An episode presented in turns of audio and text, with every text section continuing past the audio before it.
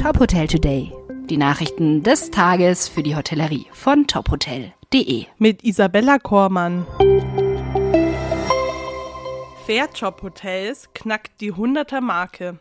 Die beiden Platzl-Hotels Marias Platzl München und Platzl Hotel München haben vor kurzem die Anforderungskriterien der Fairjob Hotels erfüllt und sind ab sofort Teil der nun 100 Partnerbetriebe umfassenden Hoteliers-Initiative, die 2016 ins Leben gerufen wurde. Um für die kommenden Aufgaben gut aufgestellt zu sein, hat die Vereinigung die Zusammensetzung des Vorstands erweitert. Neu dabei ist Daniela Fette, General Managerin des Kö 59 in Düsseldorf. Zudem läuft die Neubesetzung der Geschäftsführung von Fairjob Hotels, die sich durch den Weggang von Maria Mittendorfer Anfang Oktober ergibt. Premier Inn eröffnet 51. Hotel in Darmstadt.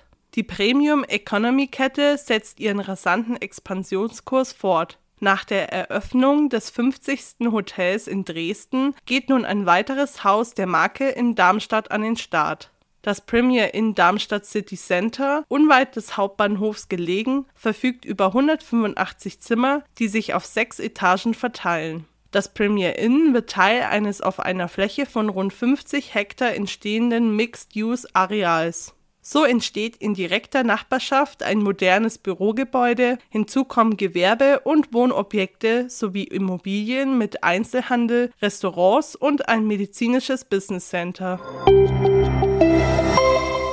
Neuer Restaurantmanager für das Pur.